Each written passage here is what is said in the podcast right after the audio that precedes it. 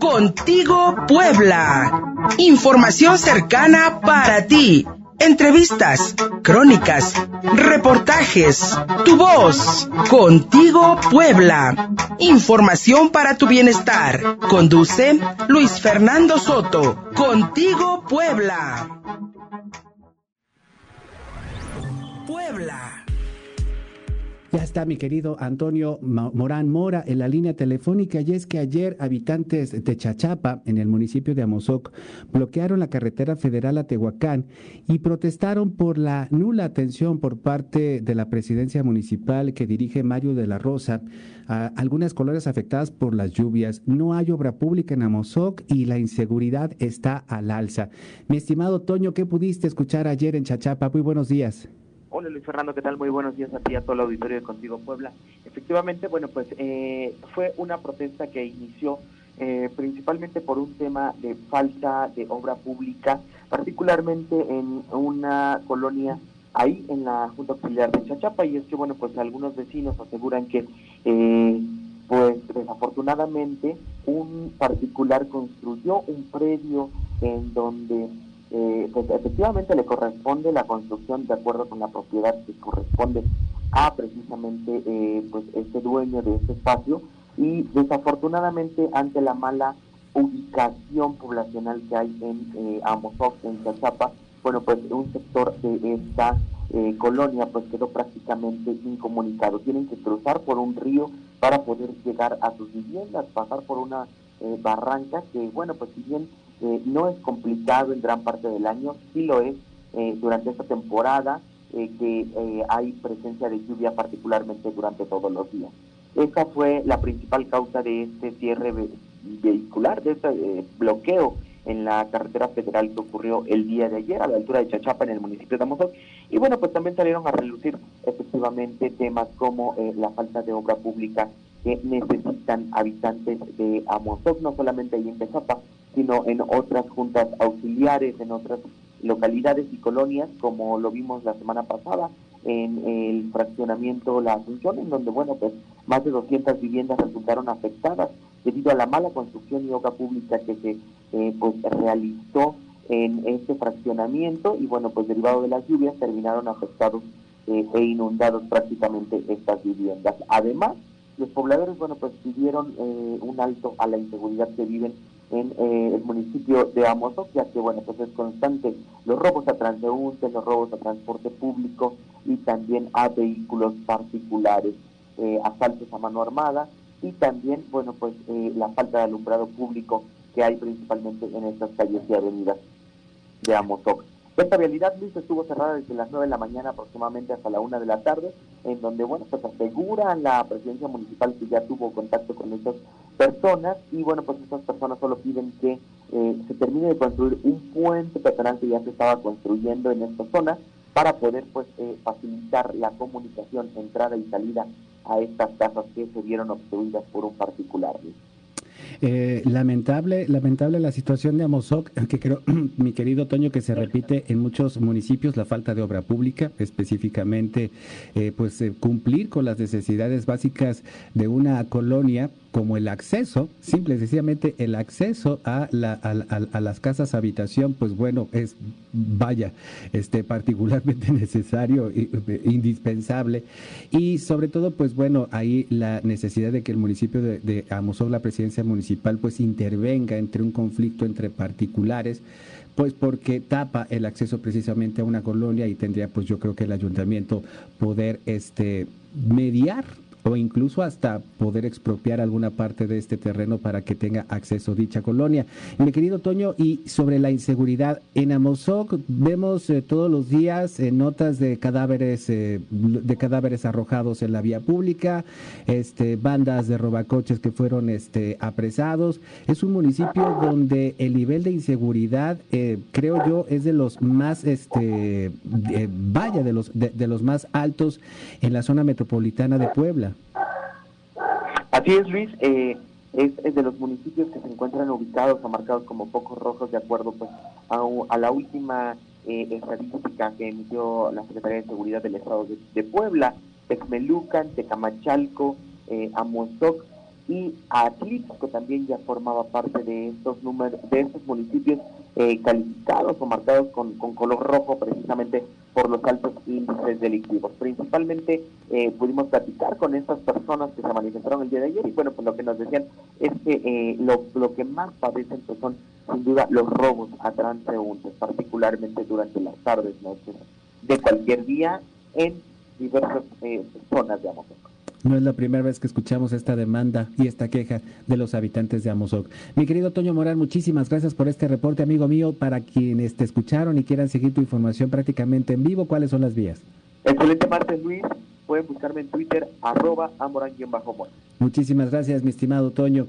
Y siguiendo en los temas, en los temas locales, siguiendo en los temas eh, pues eh, que nos interesan a los poblanos, ayer el gobernador Miguel Barbosa pues corrigió a la presidenta de la Comisión Nacional para Prevenir y Erradicar la Violencia contra las Mujeres, la CONAVIM, María Fabiola Alanís Sámano, quien durante una videoconferencia lamentó que los feminicidios en Puebla pues eh, se mantengan en la impunidad al señalar que solo el 5% de los delitos se mantiene y apenas el primer el 1% se castiga.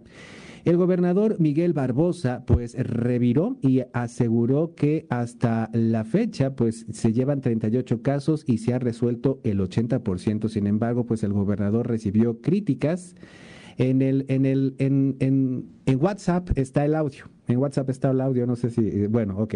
Este, el, gobernador recibió críticas, el gobernador recibió críticas por parte de eh, algunos grupos feministas, los cuales señalan que a 15 meses de la declaratoria de alerta de violencia de género, el gobierno de Puebla no ha presentado ningún informe de resultados.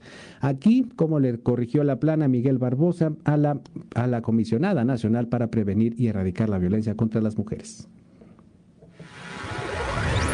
Y nosotras decimos tenemos la obligación de trabajar un día sí y el otro también para combatir la impunidad en el caso de los delitos que ocurren en contra de las mujeres. Tenemos la información de que apenas el 5% de los casos se judicializan y un poco más del 1% alcanzan una sentencia.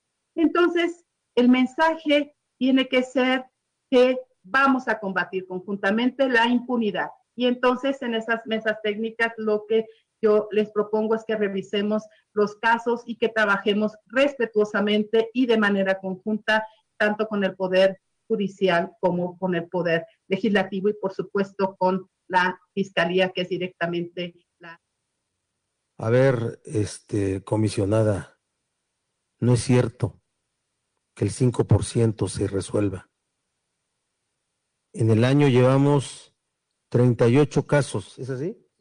38 casos, ¿sí? De feminicidios y hemos resuelto el 80%. Aquí en Puebla no hay impunidad. Sí hay casos de feminicidios, pero no hay impunidad. Contra cada responsable de una acción violenta en contra de mujeres, hay un presunto responsable en la cárcel. No de dónde, no sé quién le dio esos datos malintencionados. La engañaron. ¿Sí? Son datos que puede usted corroborar en el Sistema Nacional del Consejo Nacional de Seguridad Pública. La engañaron, la engañaron, fue lo que dijo el gobernador eh, Miguel Barbosa Huerta ayer durante esta videoconferencia en la que se revisaba, pues precisamente el sistema de alerta de violencia de género aquí en el estado de Puebla. Fue un lunes donde la violencia de género dominó nuevamente las redes sociales. El caso del senador de Nuevo León por Movimiento Ciudadano Samuel García, quien fue calificado como machista tras reprocharle a su esposa Mariana Rodríguez que enseñaba mucha pierna. Esto durante un video en vivo en Instagram. Ayer fueron tendencia los hashtags yo enseño lo que quiera y amiga date, y amiga date cuenta, porque la esposa del senador eh, es una influencer de allá de Monterrey, es una chica que tiene pues muchos seguidores a través de Instagram y pues le pide perdón a su marido porque se le vio la pierna y la rodilla en el video. Escuchemos. Esto, Iván. O sea, Oye, sú- súbete la cámara, estás enseñando mucha pierna.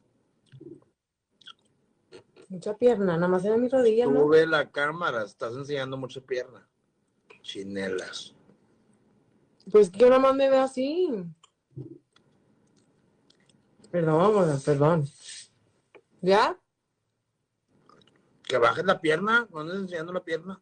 ¿Dónde sale la pierna? Yo no la veo. ¿Ya? Ya. Ay, no, hombre, de veras. Pues me casé contigo para mí, no para que andes enseñando. Perdón. Te- que me casé contigo para mí, no para que andes enseñando, fíjense nada más. Después el senador hizo una, una aclaración en Facebook que nadie le creyó. Este, y, y después, pues también Movimiento Ciudadano allá en Nuevo León, pues pidió disculpas a través de una carta aclaratoria. Lo cierto es de que, pues, eh, el, eh, la tentación por dominar a los otros es eh, terrible entre los seres humanos, terrible, la, la- la verdad. Y el hecho de que, pues, muchas mujeres también aceptan estas condiciones, ¿no? Muchas mujeres aceptan que sus maridos pues les pongan ciertos límites.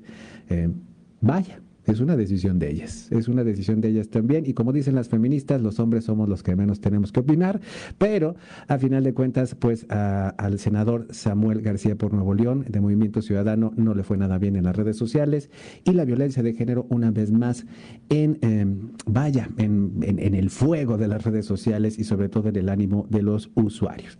Cerramos este bloque con la participación del Centro Mexicano de Estudios Económicos y Sociales en voz del filósofo Alan Luna, quien nos habla de soluciones cosméticas a la educación en México. Alan, te escuchamos. Buen día. En días pasados, el gobierno federal anunció un plan para solucionar el problema de la educación del nivel básico y medio superior, producto de la pandemia que aún padecemos, que obligó el cierre de las escuelas. El plan consiste básicamente en suplantar la enseñanza presencial en las aulas con actividades programadas desde el televisor. Claramente, la propuesta de la Secretaría de Educación no es la panacea del problema educativo en México, probablemente tampoco se presente como tal.